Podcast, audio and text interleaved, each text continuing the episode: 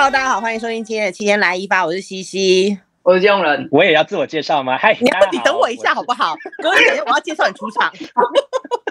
哦，好好，等一下，等一下，我躲我躲到布帘后面去，等一下。Okay. 我们第一次遇到就是迫不及待想要出场的嘉宾，而且还是云录制，没有办法有眼神的交流。他以为可能想说我们各自介绍好自己之后，他就换他了。对对对，我们都会有一个开场，对，我们还是会有 opening，我们有仪式感。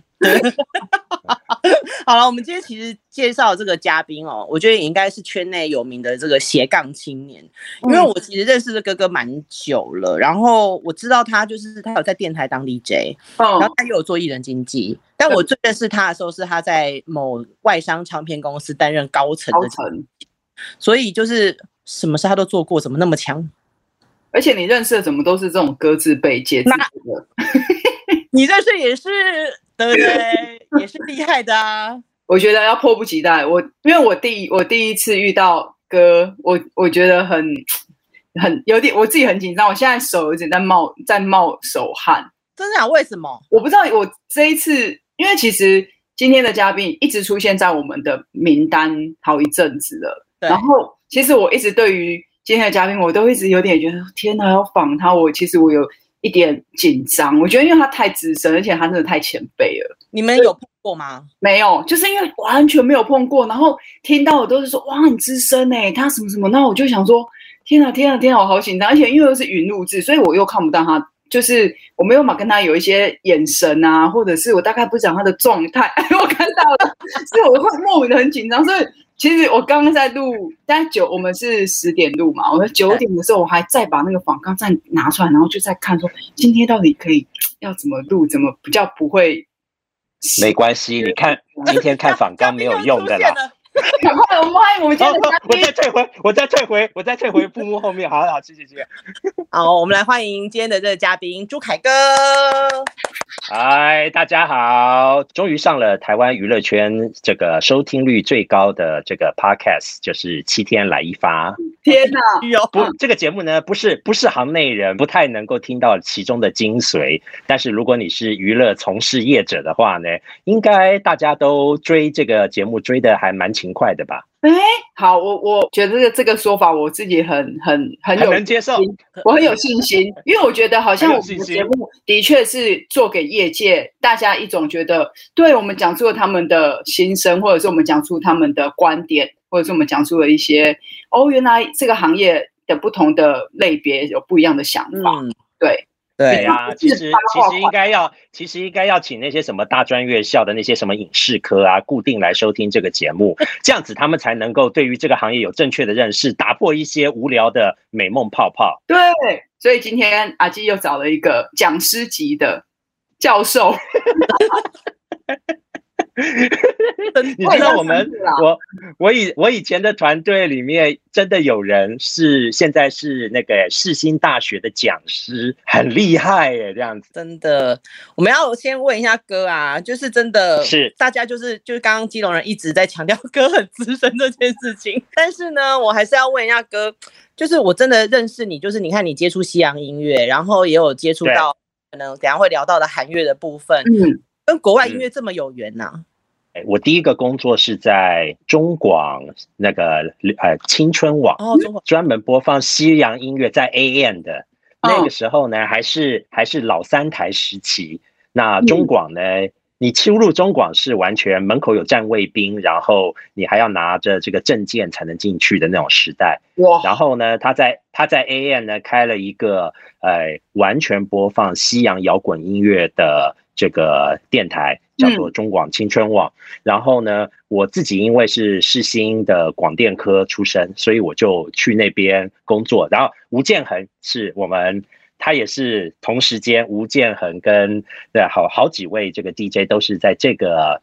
嗯，时期都是做助理出身的，所以我等于是从这个时间开始，然后当完兵之后就直接进唱片公司做西洋唱片的宣传，然后再上来做企划。前十年几乎都是做西洋，呃，就是所谓的洋乐部啦，就是西洋部。那做的都是一些，你知道，九零年代因为都是西洋偶像常常造访台湾的时期，对，然后也是 CD。CD 这个贩售最大宗。玫瑰唱片分店最多的地方，就是在这个台湾，所以呢，赶上了那个时期，真的是还蛮黄金的。不过，终究进入到千禧年之后，真的就开始在转型。然后我也是误打误撞，然后进到了就是刚刚 CC 讲的，就是我们在日本最大的这个呃唱片公司。嗯，然后呢，刚开始的时候呢，我在这家唱片公司做的也是西洋。然后我们我们最有名的案子就是做一个卡通人物叫麦阿喜，不晓得各位还有没有印象？没有知道。对，就是做这种好玩的这种西洋歌曲。然后糟了，我上你们节目也卡痰呢，这是怎么回事？这节目有魔咒吗？我在我自己节目从来不会卡痰呢。我们真的很抱歉。这节目真的是需要喉糖赞助。厂商快听到好吗？哎，对，然后呢，这个哎，我记得很清楚，当初呢，因为是分类的关系，因为他们是一个日本最大的唱片公司，所以日文部人非常的多，有十几位同事，而且每一位都是日文非常就是讲的非常好的，他们呢在处理那些一线的艺人，然后当时。我们这家公司呢，跟韩国最大的经纪公司叫 SM 呢，是有股份交换持股的哦。所以呢，他们其实是一个怎么讲？跟呃，怎么讲？就是一个兄弟公司，虽然不是子母公司啊，因为谁也不属于谁，但是这是互相投资的兄弟公司。这也是为什么。东方神起跟宝儿是在日本出道之后获得这么大的成功，因为那真的是兄弟公司，然后做好了一个完整的计划，对，所做的一个一个开发。那但是那个时候台湾的韩乐，就像 CC 讲的，最早是滚石唱片，所以呢是滚石引入了这个韩，因为当初滚石在韩国开办公室叫韩国滚石，嗯嗯嗯。里里面也有一位传奇人物的歌，后来也是台湾的这个唱片公司总经理，他等于是在当时在韩国的滚石引入了很多的韩乐，然后呢，但是我记得最清楚的就是我第一年进到公司，第一次接触韩乐，然后看这个销售的这个报表，嗯，东方神起或者是其他的这些呃艺人，通通都是在三千张以上。它不会多，不会少，它也不会暴冲，也不会退步，它就是一个很固定的一个族群。嗯嗯嗯。所以，所以一开始我的确并不是因为很热爱韩乐啊，所以才跨进这个世界来。当然后来真的是奇妙旅程啊！这 这是人生人生的奇妙旅程。我们。正式做这件事情的时候，也就是说我，我我们这个小小的团队，呃，二零一六年的时候，嗯，就呃二二零零六年的时候开始组成，嗯，嗯然后等于是呃 Super Junior 成军的第一年，然后台湾呢就有了第一个，就是呃呃这个海外部负责的呢是 SM 的这个韩乐。然后呢，我们部门就这样子一路往上做，然后当然也是搭上了顺风车。当初最红的韩星完全不是我们代理的 SM 的这一半杯啊，最红的韩星是 Nobody Nobody Can Choose，是 Wonder Girl 啊，人家人家尾牙跳的是 Wonder Girl 啊，没有啊 Wonder Girl 后面才出现了 Sorry Sorry Sorry Sorry，真的是。Super Junior 的成名曲在台湾，你从西洋，然后到日文，到韩文，这样子，你等于是一次跨了三个亚洲区很重要的音乐市场。这三个这三个音乐的状态，你觉得你是你有经过那个那叫做心态上面的调整吗？或是对于音乐上面，因为其实是完全不一样的音乐风格，欸，哎、嗯，对，嗯，完全完全没有任何的。调整或者是选择，嗯，我我我是一个很奇很有趣的人呐，就是我什么都愿意做，所以呢，其实我没有挑，然后呢，对我来讲呢，可能这个目标很单纯，纯粹就是行销音乐，我希望我听见的东西卖出去，我们当初做西洋部的时候，其实的确也有人跟我讲说，我还蛮适合做国语宣传的。其实我们应该是带艺人，因为我也许个性很活泼，但我那时候呢很偷懒，因为做国语宣传好辛苦啊。对，早上要接早上要接艺人，晚上要送他回去，然后呢中间呢这个呃每件事情他的吃啊喝啊交通啊你都要打点。对不对？对，那时候呢，我自己我自己很蠢，我就做了一件我认为很聪明的事情，说我可以做西洋部，因为当然就是呃，我英文还可以，然后呢，嗯、西洋的音乐我比较喜欢，而且艺人永远不会来，原来是因为这个原因。然后，然后呢，我我我就觉得这是很带赛吗？结果我进，我非常记得我退伍的那一年，一九九四年，我进了当年第一年成立的新力音乐，也就是现在的 Sony Music。嗯，哎，然后呢，我们不是很开心吗？嘿嘿，艺人不会来这样子，我们是西洋部，砰，Michael Jackson 就来台湾开演唱会了。你我永远记得，我永远记得我第一个。就是跟艺人有近距离接触的，是我负责，我跟我的同事们负责把所有的摄影记者带到舞台跟第一排的这个巨马中间的壕沟，然后呢，要在开演前呢把他们带进壕沟，然后呢，Michael Jackson 出场放这个烟火，就是那个爆点，然后爆点炸完了之后呢，Michael Jackson 就会站在那边接受欢呼，唱完第一首歌曲，再把所有的人从壕沟里面带走。各位，你知道，一九九四年的时候，记者们是完全不会这么听话的。对对，因为因为没有任何什么艺人，没有行规，而且没有那么大阵仗过吧？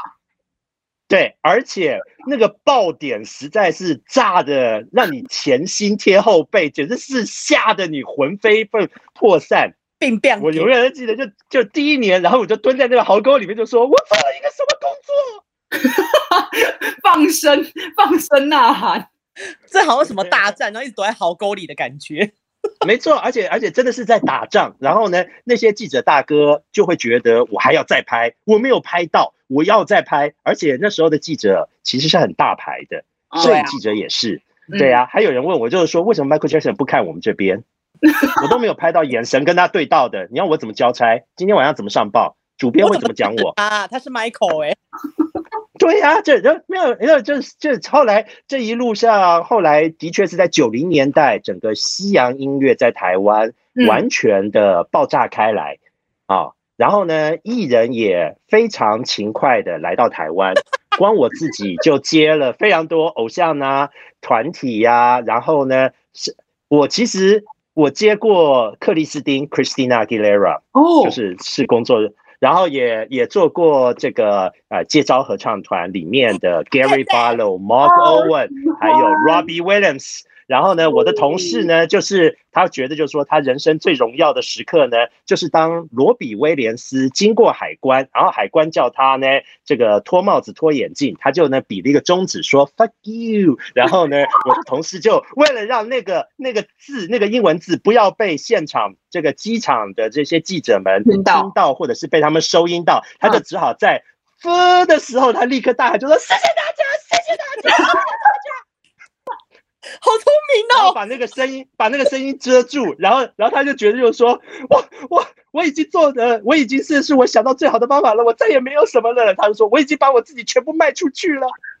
他好机灵哦，他好棒哦！现在可能不会有人这么机灵呢。对啊，很机灵呢。对啊，所以，所以其实他其实是就是呃，面对这种的，其实你到最后就会发现，所有的工作就跟你碰到。你的华语艺人被偷拍、被狗仔，其实你要需要的反应都一模一样，所以这所有的工作万流归宗。你不管选择了什么，其实到最后做的都是类似的事情。对，那哥，你觉得跟老外沟通、跟韩还有跟韩国经纪公司沟通有什么不一样的地方？还是哪一个比较难搞？你自己觉得？嗯，呃，都很难搞。日本呢？都很谨慎。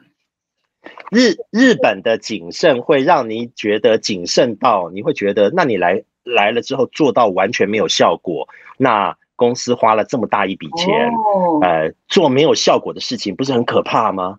嗯，白走一遭。哎，外国同那个西洋艺人呢，真的是完全没有办法，因为台湾是一个这么小的地方，他之所以会来台湾，是因为他答应了是整套的旅程。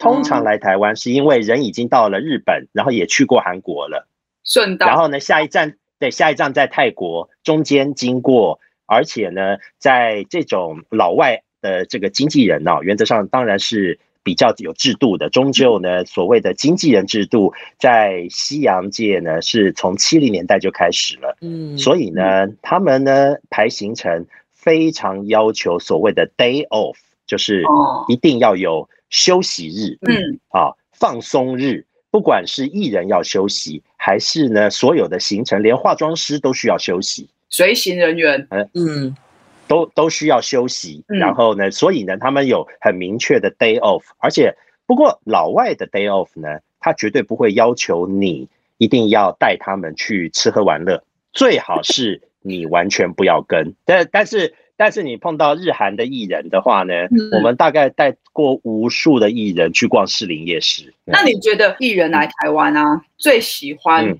真的是除了可能一般正常的观光景点以外，你觉得他们一定要去的，然后你百思不得其解，他也不见得是观光景点，但他就是一定会想要去的。就到底为什么？故宫博物院吗？对，到底为什么？化屋吗？雅屋吗？老老。老老外都会带要求我们带去中正纪念堂或者是国父纪念馆，但是对他们来讲呢，就是请带我去土里面这个尖尖的 temple 这个庙。我说哦哦，是行天宫那种庙吗？哦，那个很小，我要那个 giant 巨型的庙。他们搞错，那不是我们的庙，好不好？啊，巨大的庙。他们去了之后才发现吗？他们去了之后有确定说，哦，原来这个不是他们想象那样。嗯，我想大多数没有想到这些啦，因为 他们去就是拍照，他说耶，我来过了。哦，踩点踩点式的踩点式的行程。对，对，对于那种有一些太太行程太忙碌的老外，都会觉得耶，Thailand。我说 No，台湾。对，真的会很失礼耶。他们知道他们现在是在台湾吗？你知道我哦，Thailand，对，Thailand is next week. Now you're in Taiwan。你知道我其实之前一开始当记者的时候，访问韩国艺人的时候。嗯我都其实不懂为什么他们要就是做出那种泰国就拜拜的那一种，就谢谢的时候要这样子，谢谢是什么？萨瓦迪卡这样对啊，他们就会做萨瓦迪卡的那个就是手势什么的。我想说，你们是不是一直都 把台湾跟泰人都搞错？你知道吗？真的以前都会这样哎，他们是真心搞错。我觉得应该是他们会有一点，应该应有些艺人真的是没有什么世界观。嗯，对他们来讲呢，行程呢太忙碌的话，就什么东西都交给经纪人去带了，所以他也就是一个怎么讲呢？就是一个呃坐在飞机上面的一个呃，傀儡，没有灵魂，没有灵魂，没有灵魂的工具，太模糊，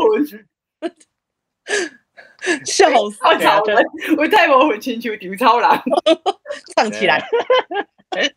不过，不过后来那个当然啦，后来变成韩乐的时候，我还记得我们第一次做韩乐，真的其实另外一个原因也是带了带了前一组日本艺人还是什么的艺人，然后我们整个团队都有累到，然后就会觉得很不值得哎，我们做这件事情又累，然后又没有什么成绩，然后媒体也没什么报道，然后团队自己的人就讲说，呃。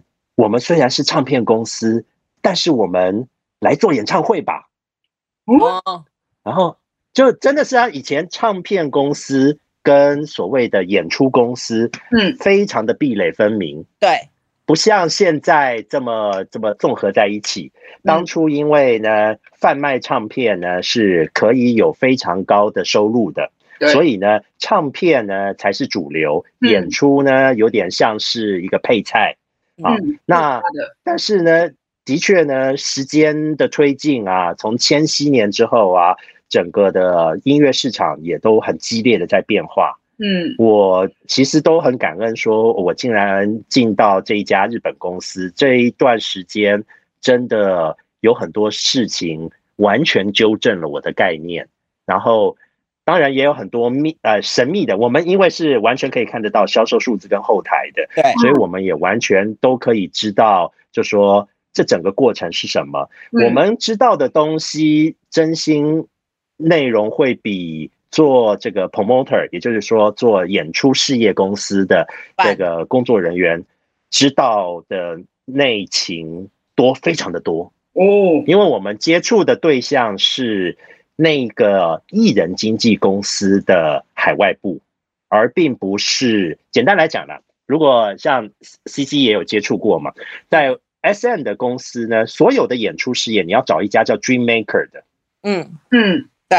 然后 Dream Maker Dream Maker 呢，就有点像是台湾非常红的这个这个这个川哥在做的这个演出制作公司，对，它是制作公司慢慢成长，然后成长到最后呢，S N 呢就把它买下来，嗯，完全把持股买下公司，收纳成为自己的公司，然后呢就跟艺人呢等于是同步前进，嗯，所以呢，其实他到最后 Dream Maker 到了近几年才。开始沾染上了所谓的这个艺人经济的部分，然后在这之前呢，他们对他们玩，要不然的话，他们之前是很壁垒分明的，因为艺人有艺人的大经纪人跟小经纪人，他们是跟他们的这个 A&R 部门报告的，然后呢，带他们这个海外行程的呢是一个海外部，海外部呢都在韩国呢，其实那时候是一个女主管，你知道韩国有女主管是很不容易的事情，嗯。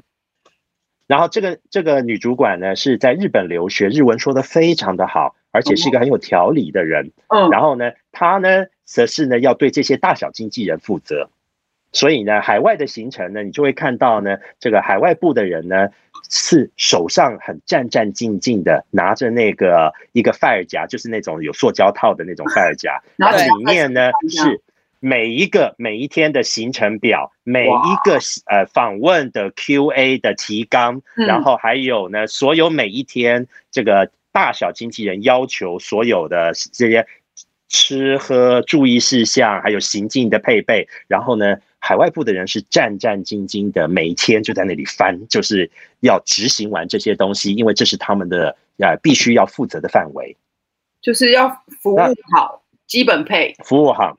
对，所以所以呢，海外部这就是板子钉钉子，所以海外部的人呢就要把这些东西通通都告诉我们。所以呢，我们做了一段时间之后，也慢慢懂得了什么叫做 S N Standard，就是 S N 原则。他们有一些基本的，例如说他们三餐吃饭，我们要带去的餐厅，他们必须要有隔间，隔间必须密不透风。像包厢，如果隔间。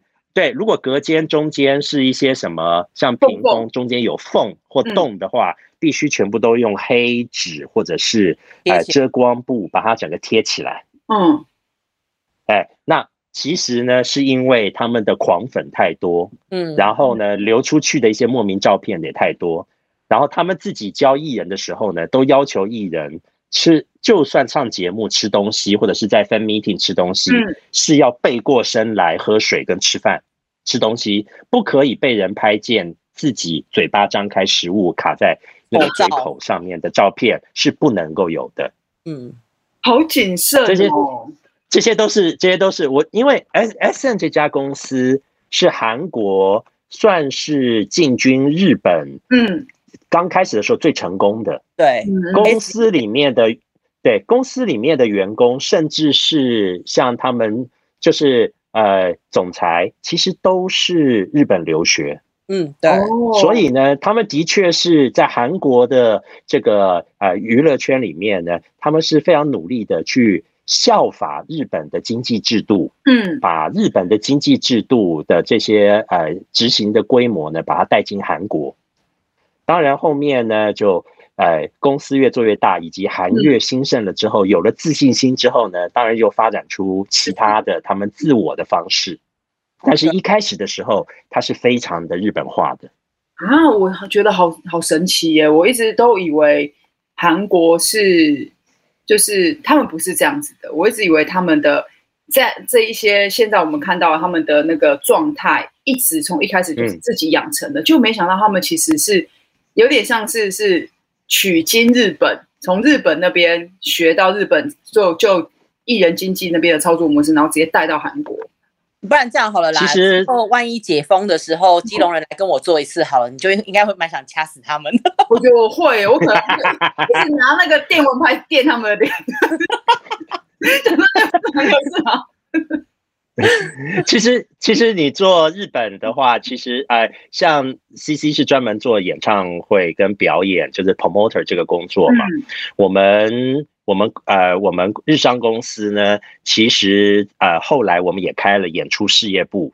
嗯、然后演出事业部呢，除了我们这几个主管呢，有去个日本一两趟呢，我们是演去做演唱会见习。一个见习就是真的在后台演出前三天就到现场，然后呢，我们要去看他们搭台跟每天工作的事情。嗯嗯嗯，对，我们有一位呢同事呢，其实呢，呃，昵称是部长的这一位同事呢，他呢还去日本留学了六个月，然后呢，他在这六个月之内呢，跟的最多的就是我们这家日本公司在日本小巨蛋办的 BIGBANG 的巡回，所以他是我们。公司里面目前看 BIGBANG 演唱会看的最多次的，听说已经超过二十五场。有那段时间在日本也是蛮会赚的，啊，就是巡回啊什么的。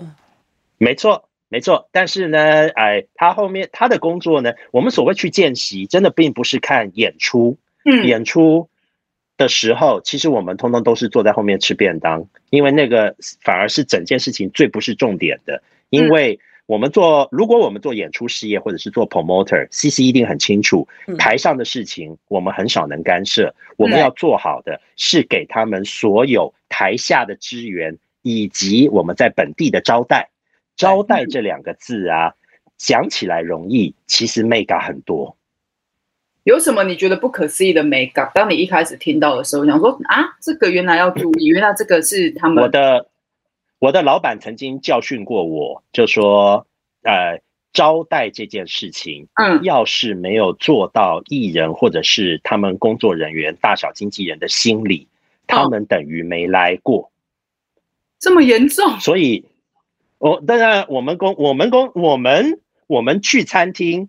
是有一个同事会在餐厅里面先把菜点好，然后呢，所有的桌子里面呢，因为日本同日本人的习惯是，大家进来之后，所有的人围了桌子坐好了之后，要先敬酒。啊，今天非常辛苦大家了，要成功了，要敬酒。然后呢，有些人不喝酒的要有喝茶，所以呢，所有的桌子上面呢，同时要有啤酒跟热茶这两样东西，要在每一个人的桌子上面，通通都准备好。然后呢，敬完酒、喝完茶之后呢，菜就滋这样上来，整件事情必须像行云流水一样的，就这样，没有人，大家都在这个无痛的过程之中走过去。那这所有的中间，我们就是要安排，这就是招待。哦，就是要完全就是做的非常的顺利，这样子就不能有一点，就是要让我，对，就是要让让他们没有觉得今天有什么事情，他们必须要出手。OK，就是都要处理好，我们都要处理好，不能让他们，要让他们宾至如归，像在家里一样，不要自己出手。没有到到到没有到宾至如归啦，因为我们当然也并不是招待他们吃什么豪华大餐啊，嗯、其实他们爱吃的也不过就是 Kiki 老妈、鼎泰丰啊或什么之类。不过你也知道，鼎鼎泰丰这件事情，我们就发展出一套我们自己的鼎泰丰做法，因为这 这家餐厅，这家餐厅。没有办法让二十个人在同一个包厢，嗯啊，所以呢，我们必须呢要把哪些包厢包下来，然后呢，然后什么时间要去？鼎泰丰又不是非常愿意接受定位，所以我们的同事什么时间要去等？然后呢，我们要怎么样怎样？然后东西要怎么样点好？然后啊，工作人员坐哪里？然后艺人坐哪里？然后今天的人数是多少？然后呢，所有的茶饮料以及想吃的东西都要点到。然后他们只需要呢，什么东西实在太好吃了，再叫一笼就好。哦，对以他们只需要追加，他们不用开。然后对，其实这个工作呢做久了，然后包含了他们出入啊、上车啊、机场啊这些全部安排好之后呢，你就会发现，就是说 我做这个工作跟音乐有什么关系呀？它不就是旅行社的工作吗？对啊，你是导游哎、欸，导游工作。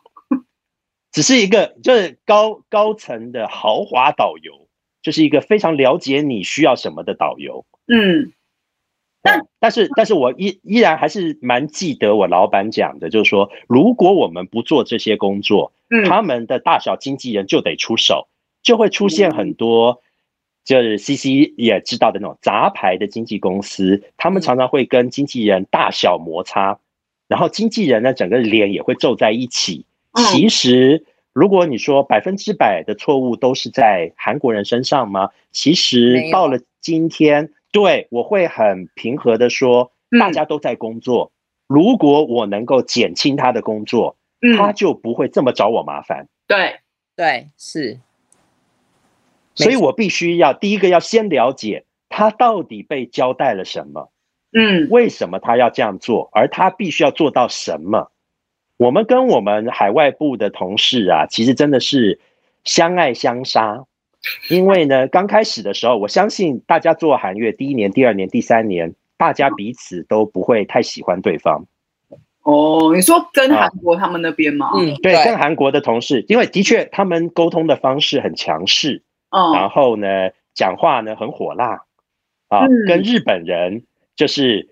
就是讲的是日，就是拐着弯，然后说出我一定要什么的那种的礼貌的方式是完全不同的。嗯、他们就懂简单粗暴路线呢、啊，对，简单粗暴路线。嗯，哎，我们但是呢，呃，后来我也呃了解了，就是经过我们的，因为我们我也很幸运，我们团队里面有三姐妹都是韩国华侨，嗯、然后是各位歌迷们非常热爱的翻译姐姐三姐妹。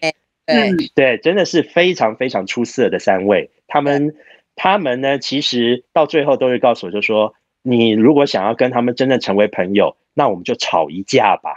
哦，一直是这样哎、欸，嗯，就是真的吵架过程中明明白清楚的知道彼此到底真正要的。我认我认为我们跟我们的窗口就是开始、嗯、开始所谓的。放下那种防戒心，用一个比较体谅对方、坦坦诚的开始沟通，其实是在一次凌晨五点钟大吵架的时候，那个场面非常的可笑。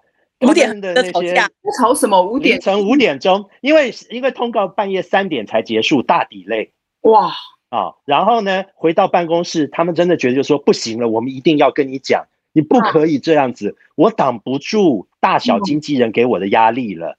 嗯，他们已经觉得说我没有掌控好你们，太扯了。嗯嗯嗯。然后，然后呢，大家其实已经是累得兵困马疲。然后呢，那个小姐们呢，韩国小姐们呢，穿着高跟鞋一整天，腿已经快断了。所以呢，是一面坐在地上，然后一面吃着泡面，然后一面揉，一面拖着高跟鞋揉着脚，然后一面。这样说，你们不可以这样，你们不可以这样，你们为什么要这样？他们也崩溃，真的，真的，对，所以，所以那那之后呢，就忽然会觉得，就是说你讲真心话了，嗯，然后你也听见，所以你也听得到我的真心话了，嗯，开始呢，那个信任感才会一点一点的建立起来。我的韩国很多朋友都是一开始都先跟我吵架，吵完之后我们才。不打不相识，是吗？没有，这是一个，对，对，这是一个怎么讲呢？对于如果你看韩剧的话，可能里面的那一种，就说，呃，简单粗暴的那一种沟通，然后吵完了之后呢，变成了欢喜冤家，可能真的还是韩国比较呃受到欢迎的这个怎么讲呢？办公室文化，对，这个办方法。嗯，那我可以，他们的确理解。嗯，因为他们的确可能受到他们长官的压力，上面的主管的压力，就是说、嗯、我告诉你，你就是要要求他们，你不可以退让，你一定要去要到我要的东西。哇塞，但也够直接啦。有时候就像可能我我我的工作经验就会发现，我在跟上海同事沟通和在跟北京同事沟通的时候，就发现北京同事也是要这种。嗯你根据清清楚楚，就是要吵，我们就吵，吵完之后，好，反而就会变成是很好沟通的同事，可能有点像这样子，就是那个风俗民情或者是他们的文化文化的关系，嗯，对，北北方的北方人呃喜欢这样子，或者是说，因为我们台湾人啊，讲话啊，实在因为怕伤到对方的感情，都喜欢很柔软的讲，所以呢，嗯、我们也许呢一下子没有办法，就是呃了解这样子的一个文化。当然，我觉得真的就是经验做久了，不管什么样的事情做久了，都会交到朋友。所以，的确，后面我们就可以开始讲他妈的好的部分了吧？真的吗？我刚才想，那因为因为的确呢，呃，在我们做这一段这个呃这个韩月的时期，呃，非常的幸运，也是碰上了韩月的世界大爆发。对，当然这跟他们国家愿意推广的力量很有关系。有关，对。那。但是另外呢，也让我们觉得很瞠目结舌的，就是因为我们接触的对象是 S N 的本部，嗯，所以呢，他们的确在那一段时期做了非常多有梦想的事情。那个梦想是我们常常觉得很瞠目结舌的，嗯，不晓得各位 两，因为 CC 应该去过去过 COEX 的 S N Town 吧？哦，我去过，嗯，这怎样？你不觉得这？这是整间是一个非常荒唐的地方吗？我觉得就很奢华啊，怎么样？很奢华，它它呢能取得到那么精华的地方，那真的是很像是信义区那样子的一个区域。嗯、然后呢，有一栋这样子的文化大楼呢，就是玻璃帷幕的文化大楼，由市政府租给了 SM。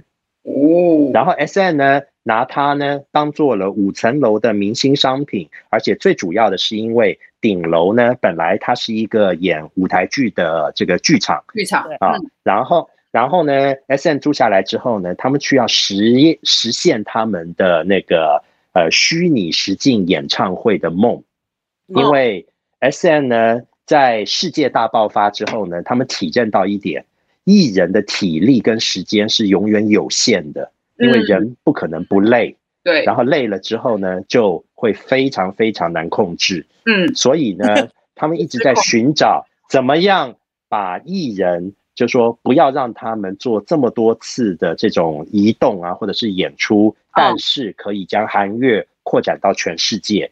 于是呢，他们就想到了 V 呃虚拟实境 VR 啊，就是 VR 对，然后对，然后呢，还有这种还有那种就是 Hologram。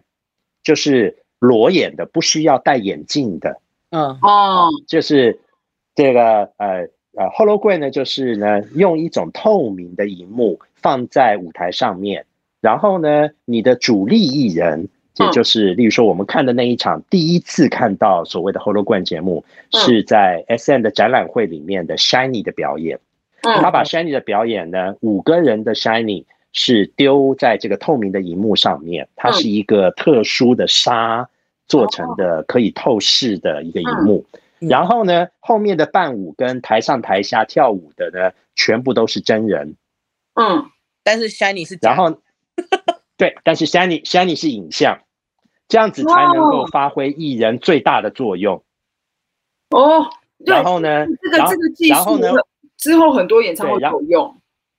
然后呢，我们呢看完了之后呢，就必须要提出很多的报告，包含了在日本当地或者是在台湾当地，怎么去实现，怎么样去解决技术的问题，做多久会回本，然后我们有多少的信心，人家来会买票，这些都是我们的功课。但要我不会买哎。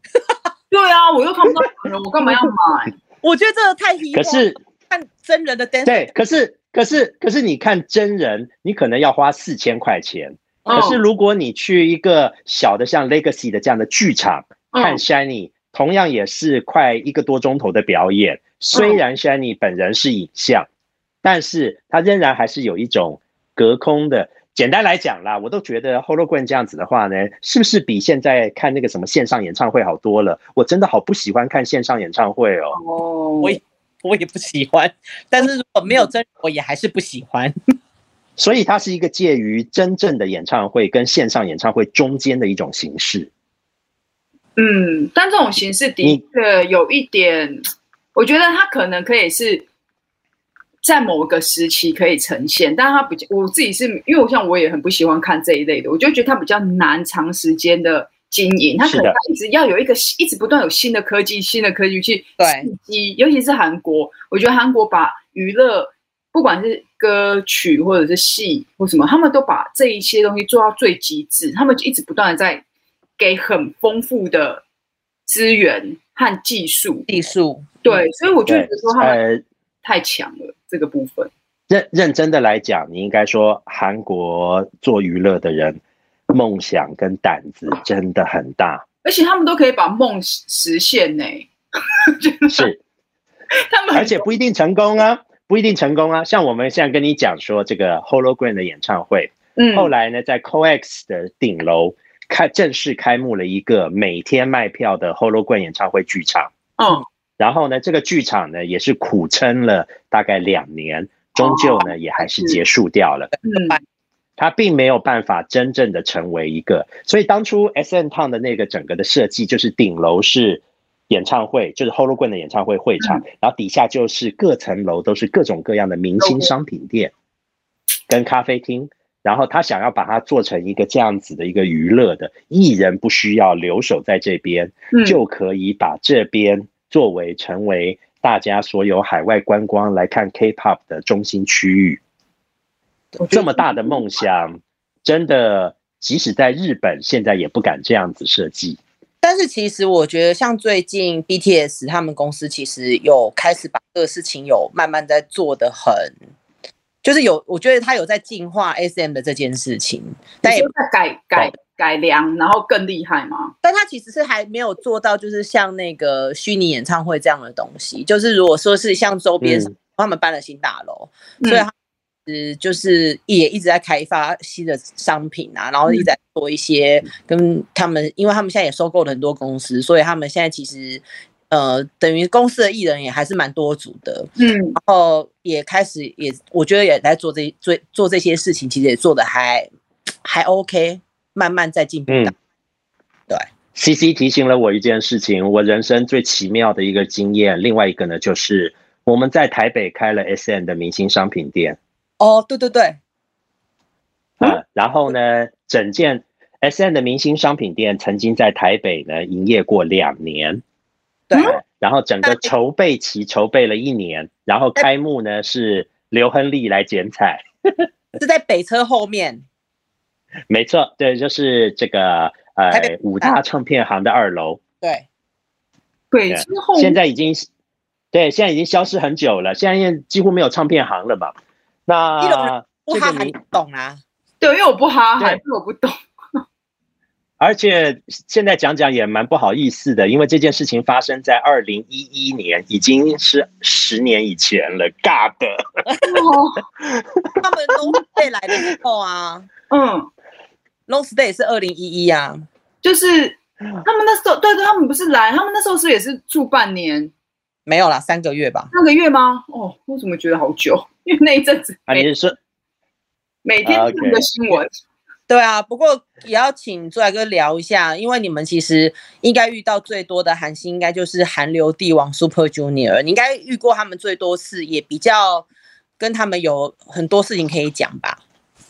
也没错，那其实是呃，Super Junior 跟呃我们的团队结缘算是最久的，因为呃我们做他们是第一次带他们来参加金曲奖的颁奖典礼，然后那个那个表演呢，等于算是正式的把 Super Junior 在台湾的这个这个巨星地位揭开的一个表演。嗯嗯嗯。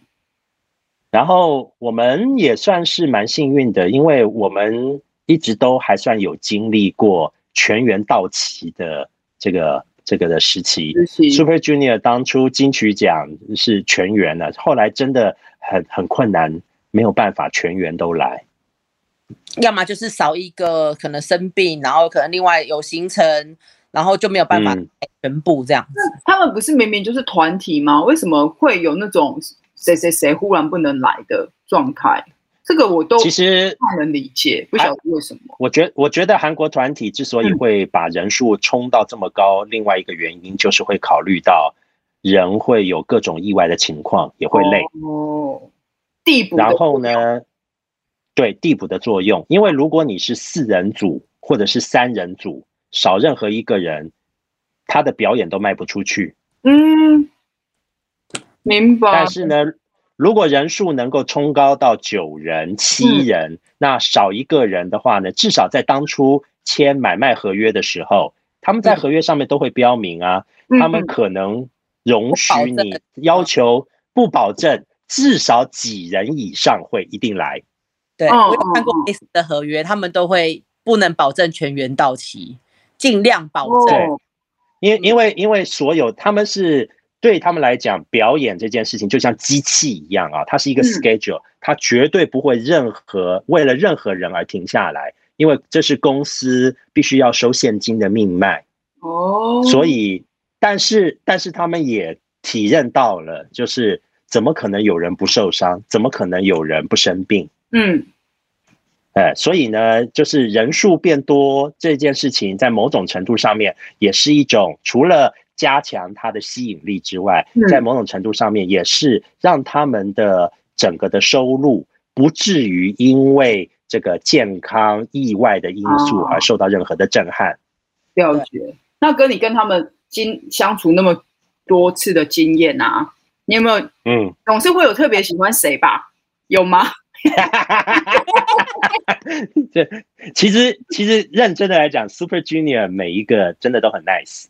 不过不过的另外一个原因是，嗯，他们从偶像变成综艺化，嗯，这件事情呢，其实是非常非常合台湾需要的胃口。对，啊。我们在 Super Junior 留留台期间，因为他们有一个中文小分队嘛，嗯，有一个 Super Junior M，然后 M 呢有一段时间呢是来台湾，那这个来台湾之前呢，我们公司就已经做了很多把他们引入的事情，包含了东海跟始源来拍林依晨的 MV 呀，啊，然后来来上这个这个什么呃呃。就是所谓的那个啊，最重要的是，我们那时候还介入了他们在呃八大电视台要拍一个连续剧的事情。从筹备发想的时候，对，我们就一直在推这件，推让 Super Junior 能够来台湾。其实这样 Super Junior 对台湾会动作这么多，我记得最清楚的是二零一九年，他们一年来了五次，很恐怖啊！来那么多是干嘛？那么多。事情可以做，没有没有，应该应该这样讲，应该这样讲，他们他们来一次都是二十五个人以上，哦，因为整个团队，对不对？因为艺艺人的人数、妆法，对不对？服装、大经纪人、小经纪人、海外部，对不对？嗯，那每一次都是二十五人以上，能来五次，表示有工作，有人出钱请。哦，除了除了我们帮他们安排的机会之外，那其实并不是这五次里面，其实只有一次是我们安排的，另外四次是街道的商演。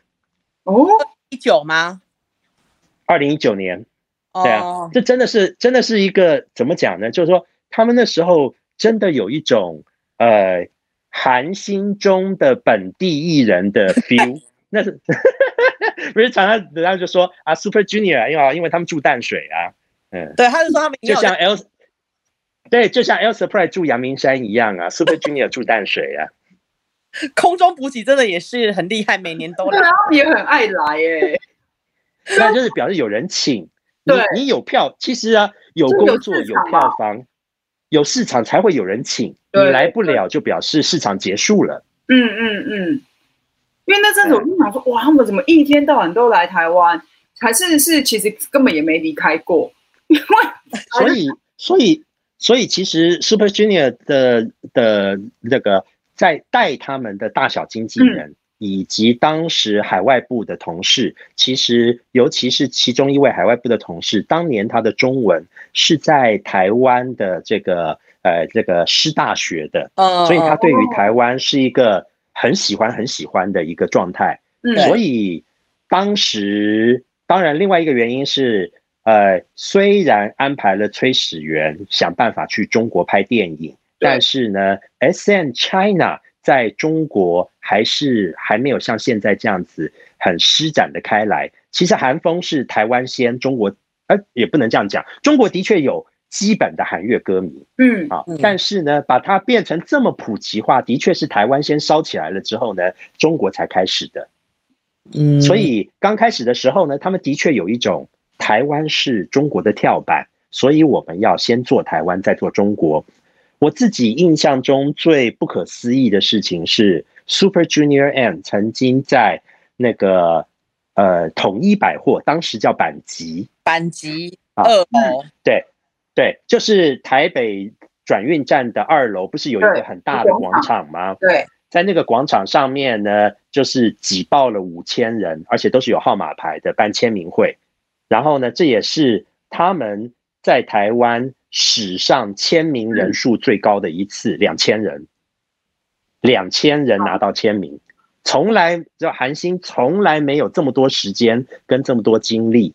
而且他们签到后面有点亢奋，开始自己一面签一面自己拿着麦克风。为什么他们会同意要签这么多人？前面因为因为当时当时就有一个大的一个规划的方向，公司跟这个我们这个台湾的公司都有一个大方向，那就是我们要让他们进入华语市场，让他们变成本地艺人，然后这是一个所谓的大中华策略。对，韩国非常同意，他们嗯，如果没有韩国的支持，是做不到这些的。对，所以，所以你还是要感谢当时的那些韩国的同事，嗯，他们是站在台湾这一边的，嗯，他们觉得值得投资吧？我觉得某一种程度上，对，就是他会，我觉得韩韩国的艺人啊，我后来因为跟阿基一起，就是除了一起。嗯玩乐以外，后来跟他一起聊一些音乐啊，或者我们一起做这个节目，我渐渐会发现，哦，其实我对韩国艺人或者是韩国的经纪公司，我觉得我很喜欢的一个点是，他们很愿意投资，他们觉得是。想要赚你的钱，我就是要先投资你，我投资了之后，我拿回来的才会是最实在的。我觉得这个是嗯，比较港台跟或者是大陆比较不一样的方不不一样的地方。而且我相信呢，呃，大多数的韩星可能跟台湾接触啊，顶多就是表演这件事情。嗯，呃，前面准备的那一两个月，工作人员沟通，然后那一两天他在台湾的感觉，我们，嗯，我们在这家公司又很幸运的有有好的团队，有有有 Rachel，有杏仁，有沙士三姐妹。其实你没有好的团队啊。你没有办法做这么多的事情，因为所有的事情，你想要把你的心意或者是你的想法完整的沟通给韩国，这件事情其实是蛮不容易的。对，我相信这个讲法讲了，CC 心里面一定是感慨很多。不停的说，你要把这件，你要把韩乐这件事情做到一个，就是花开出来啊，有结果。其实不但是要运气。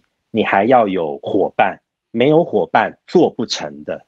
对，没错，嗯、真的是。所以，所以在本地这边要有好的伙伴，他们能够完整的传达我们到底最中心点是要什么，而并不只是说柴米油盐酱醋茶，或者是司机几点到。嗯，好，然后呢，说服了对方，对方能够感受到我们真的想做什么的时候，因为那真的是善意，所以他们也会开始站在我们这边。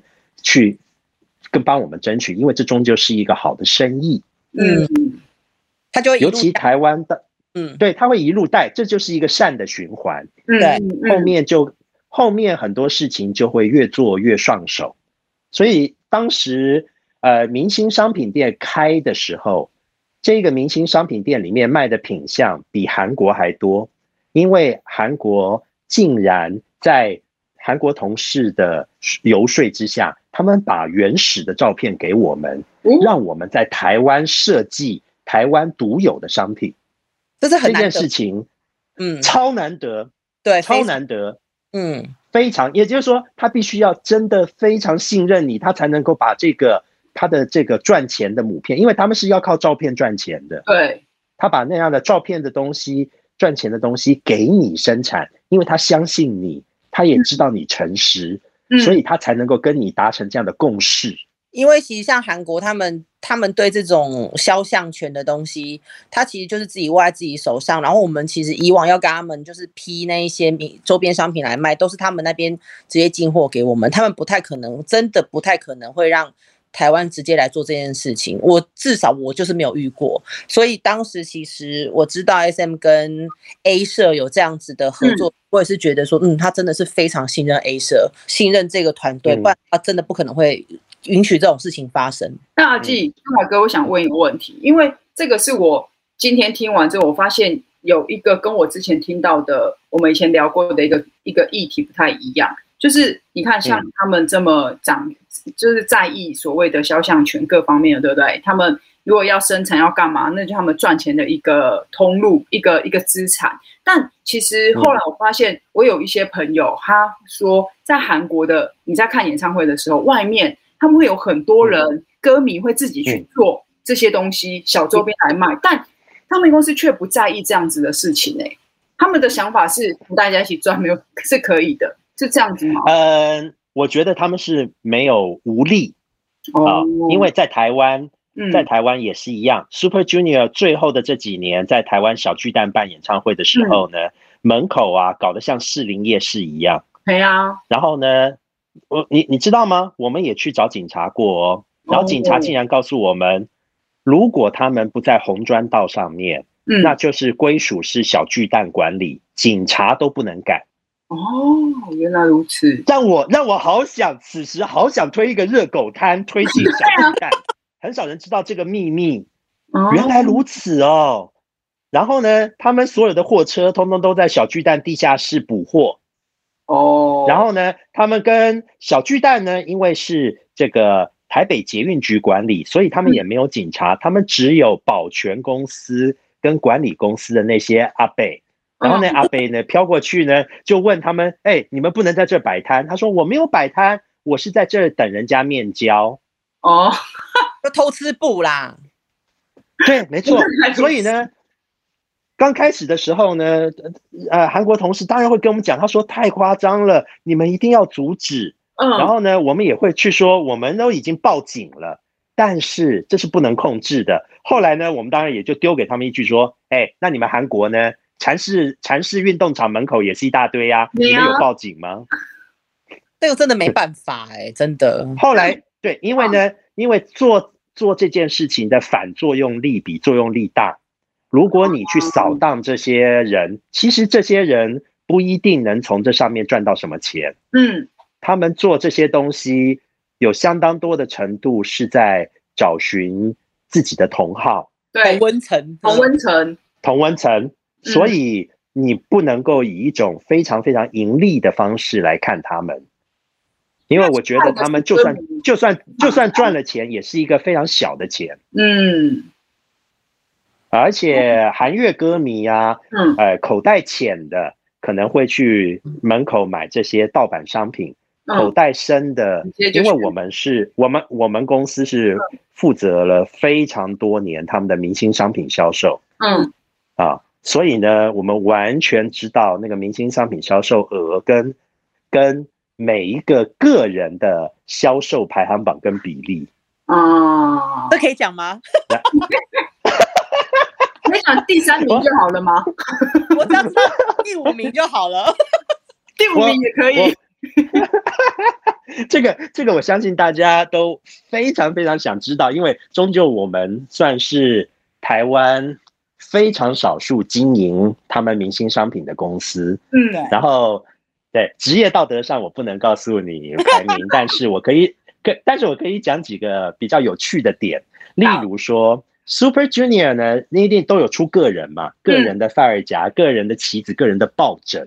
歌迷呢，complain 最多的就是来跟我们投诉说：“你请问这个 iPhone 开始卖预购券、明星商品，请问为什么所有神童的品相三秒钟就卖完了？这是什么意思？你们公司到底是怎么回事？我们是团饭，我一定要有全部的人，我为什么买不到神童？” 然后我们真的查后台哦，我们查了之后就说，God，真的神童第一秒就卖完了，好可怕！大家喜欢胖胖的。然后当不不不不不当当然当然你知道，就是说，就这个这个并不是一个秘密，那就是说，因为神童呢，的确比较少人会去买他的个人明星商品，愿意买神童的的确有相当比例的是团贩，因为他希望有一个。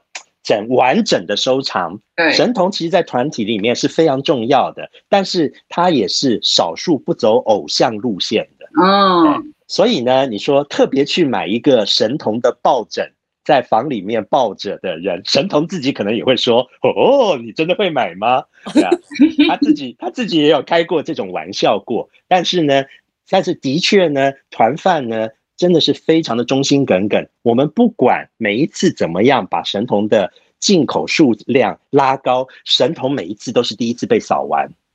就是我要买，就是要买一套。这个第一年卖的时候，我们的确看到那个数字，因为这个开卖之后，每秒钟呃，这每分钟会 update 一次数字，那个数字哦，果然是他他他他他数字最快，他他他数字最快。后来呢，你会发现呢，团贩有经验了。那个呢，我们呢，当然是卖得好的艺人，我们进口数量也会多，所以呢，他应该要先去抢神童，要不然的话，他没有办法有全套。对，要不然的话，他会收集不了全套。真的很强哎，很会。然后呢，冠军呢，每年都在换人，这一点也可以讲。啊，Super Junior 的受欢迎，受我们台湾本地欢迎的呢，嗯、大家都很清楚，一定是圭贤啊，因为圭贤呢，爸爸也在台湾开补习班，圭贤呢，在的中文呢也是呱呱叫的，嗯啊，所以呢，圭贤呢的确是拿过冠军，不过呢，后来呢，这个呃，这个东海后来居上啊，那。最近呢，就没有到最近了。其实他们也好久没来了。那个最后的尾巴呢，窜出了一匹黑马，是银鹤。哦，而且银赫的数字增长非常惊人，后面完全是这个怎么讲呢？就是让哥哥们在后面就是追，看不到车尾灯。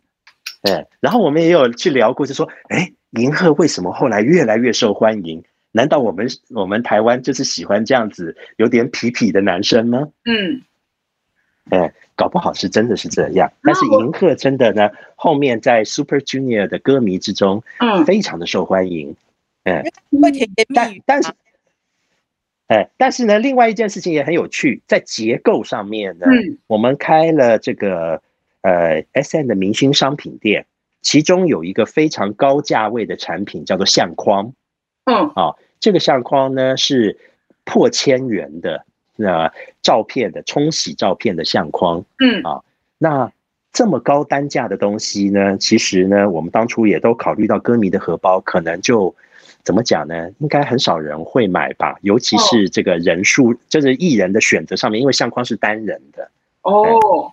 一人一个，然后呢，对，那相框里面呢，补货跟卖的最好的呢，其实呢，当然是团队里面呢，呃，怎么讲，最帅的崔始源哦，因为因为店员说有非常多这个熟龄的姐姐大姐这大手一挥就把崔始源全部包下来，所以的确你会觉得就是说 Super Junior，当然这我觉得这可能。因为 Super Junior 当初设计的时候，一定也没有想到这些，但是他们每个成员找到自己的市场，这个本领是相当不错的。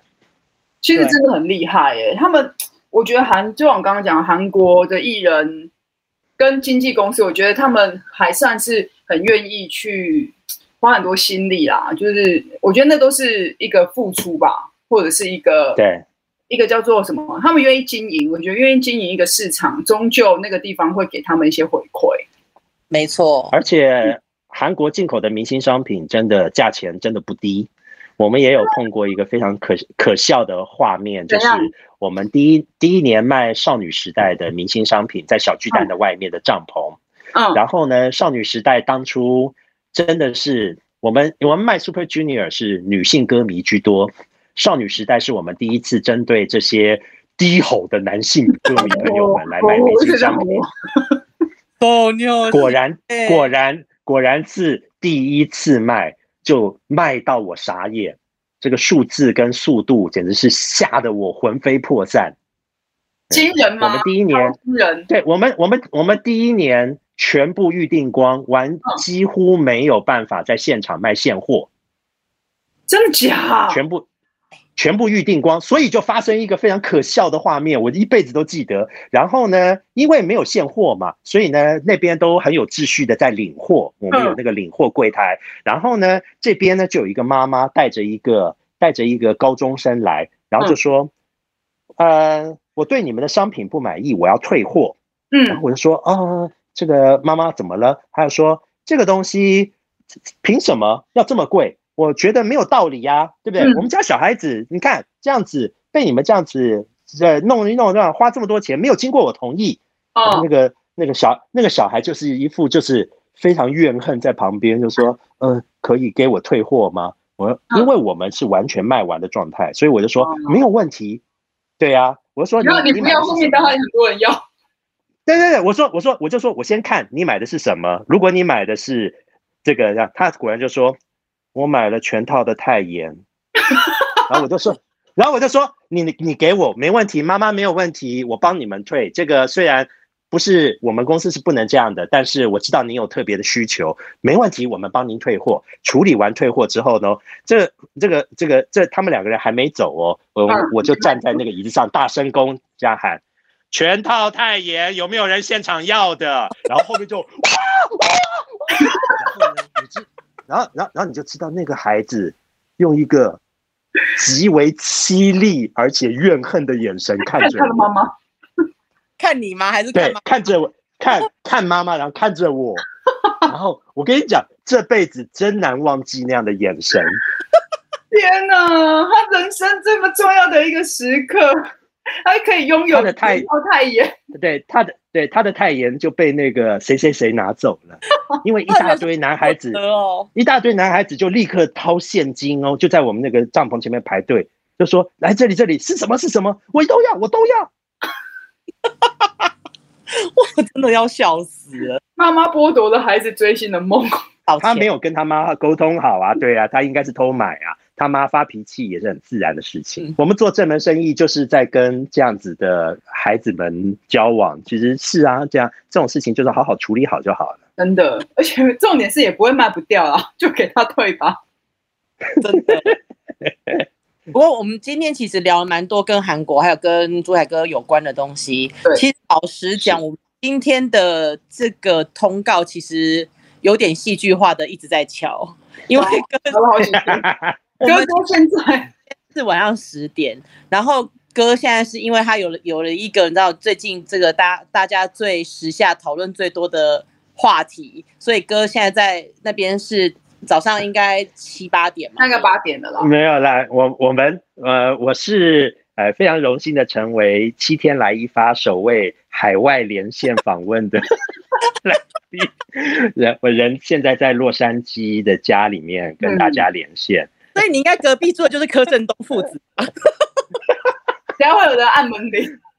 我不知道他住不住我们这一区，但是呃，对啊，没想到，没想到。因为 CC 跟我敲这个录音的时间，结果没想到疫情就爆发了。结果这一次在敲通告的时候就说：“哎，那那可不可以？”我说：“我人在飞机上，我才刚过来。”跟各位讲，因为打的是 BNT 疫苗，打完之后的确手很酸，真的是现在按压都会痛。已经打了，已经打了。呃，然后打一一下飞机之后呢，立刻呢就到了呃。家我们家附近的那个超市，嗯，有点像全联那样的超市，嗯，然后就在超市的药房里面呢，就就就已经可以打疫苗了。那但是要打两剂吗？对，要打两剂。所以打完两剂必须要还要回来啊？对啊，还是你两剂打完才会回来？回来对，没错，是的。嗯，被卡车碾过的感觉嘛？人家说手臂像被卡车碾过，的确有点痛。就很多人跟我讲说都不痛，其实是的确是有一点有一点痛的，但是呃没有什么副作用啦，我也没有发烧，也没有什么呃反应不良，所以我觉得是就就只有手好像打了卡介苗那样子的那种感觉。哦哦，对，应该没有人记得卡，没有人记得卡介苗是什么东西了。可是我卡介苗打了两次哎、欸，你怎么会打两次？我不知道，我国小的时候有补打一次。哦，那我手臂上有两个卡介苗。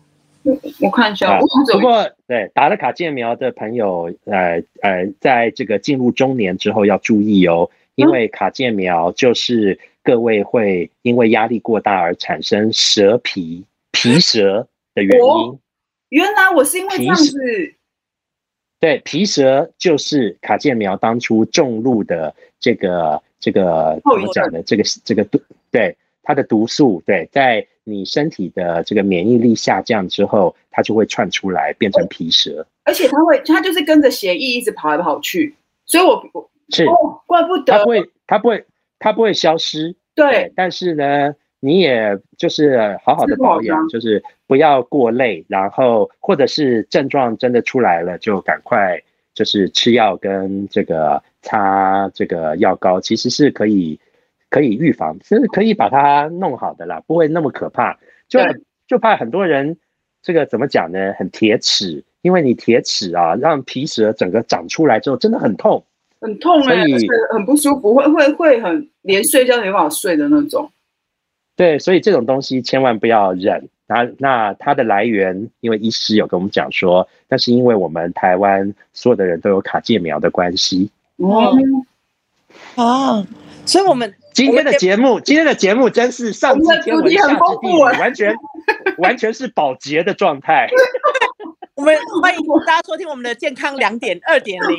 我们 我们现在只差外星人没有聊了，我们其实我们聊我们只差外星人没有聊了，对对？只差五十一区还没有聊而已。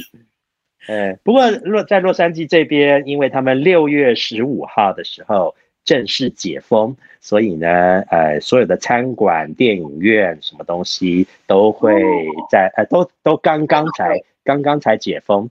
所以你刚刚说什么父子来台来美国，的确是有道理的，因为你现在在美国是可以自由活动的，而且你来美国也不需要隔离。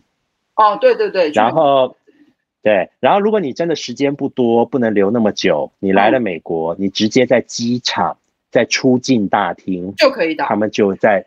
就在打疫苗，可以打娇生。你打了一剂之后，你玩两三天你就回去，没有问题的。娇生只打一剂，是目前的那个疫苗里面唯一只能只需要打一剂的那个厂牌。对，所以机场是打只能感只只能感受到，就说啊，这个疫苗满手疫苗的国家，的确就没有像我们在台湾的这些困扰。对啊，没那么辛苦。因为这边这边疫苗真的是满地都是。因为毕竟他们经过一年多，他们一年多，对满满满地都是疫苗，的确整件事情就很轻松，也很自然自然，就完全没有这些压力了。对啊，等你回来，可以啊，在录音室的，然后来我们来聊聊你在美国的生活，好吧？对啊，而且果然今天我们完全也不太不太算有照着访纲吧，而且随便跟我聊一个半小时，真的太恐怖。真的假的？哦，不好意思，各位，这这一集有点，这集有点长，真是不好意思。我也觉得大家会觉得很有趣的，因为我们就是包山包海的聊。对，反正我想，就这些这些心得，我相信如果 CC 有有机会可以自己来讲一集的话，也是有很多这种跟韩乐工作，或者是说，其实这真的是啦，哎。这一种韩乐的流行，其实真的就像是一种流行的浪潮一样。嗯嗯、我们这些有幸运可以搭上这一群浪潮，然后来工作的人，其实回头想想都会觉得这都是很宝贵的经验。我再看，我再想想看好了，因为我怕我就有很多怨气。这整句就是你的抱怨文。对，我怕我讲到明天早上不太行。没有，我我们我们另外再开。再开另外一集黑色的一集，然后收费。对对对，付费解锁。对对对对对对对对对。然后我们就要讲，就是说哪些哪些团体也很糟糕，然后哪些人在夜市给我就不回饭店。对，现在都做做一集那个付费的好了。好好。还有哪一还有哪还有哪一个艺人就这样子，即使他的经纪人要求，他也气得不下车。我们要录影了，你不下车，你想干嘛？闹脾气了。看是不是很有趣？真的，这做这个真的是我我会我自己会付费买啦。好，那我们今天就谢谢朱凯哥了，我就等你回来。感谢你，也谢谢大家，请大家平安保重，然后要在家里面自己好好的照顾身体。没错，没错。那我们今天来一发，就下次见喽，拜拜，拜拜，拜拜。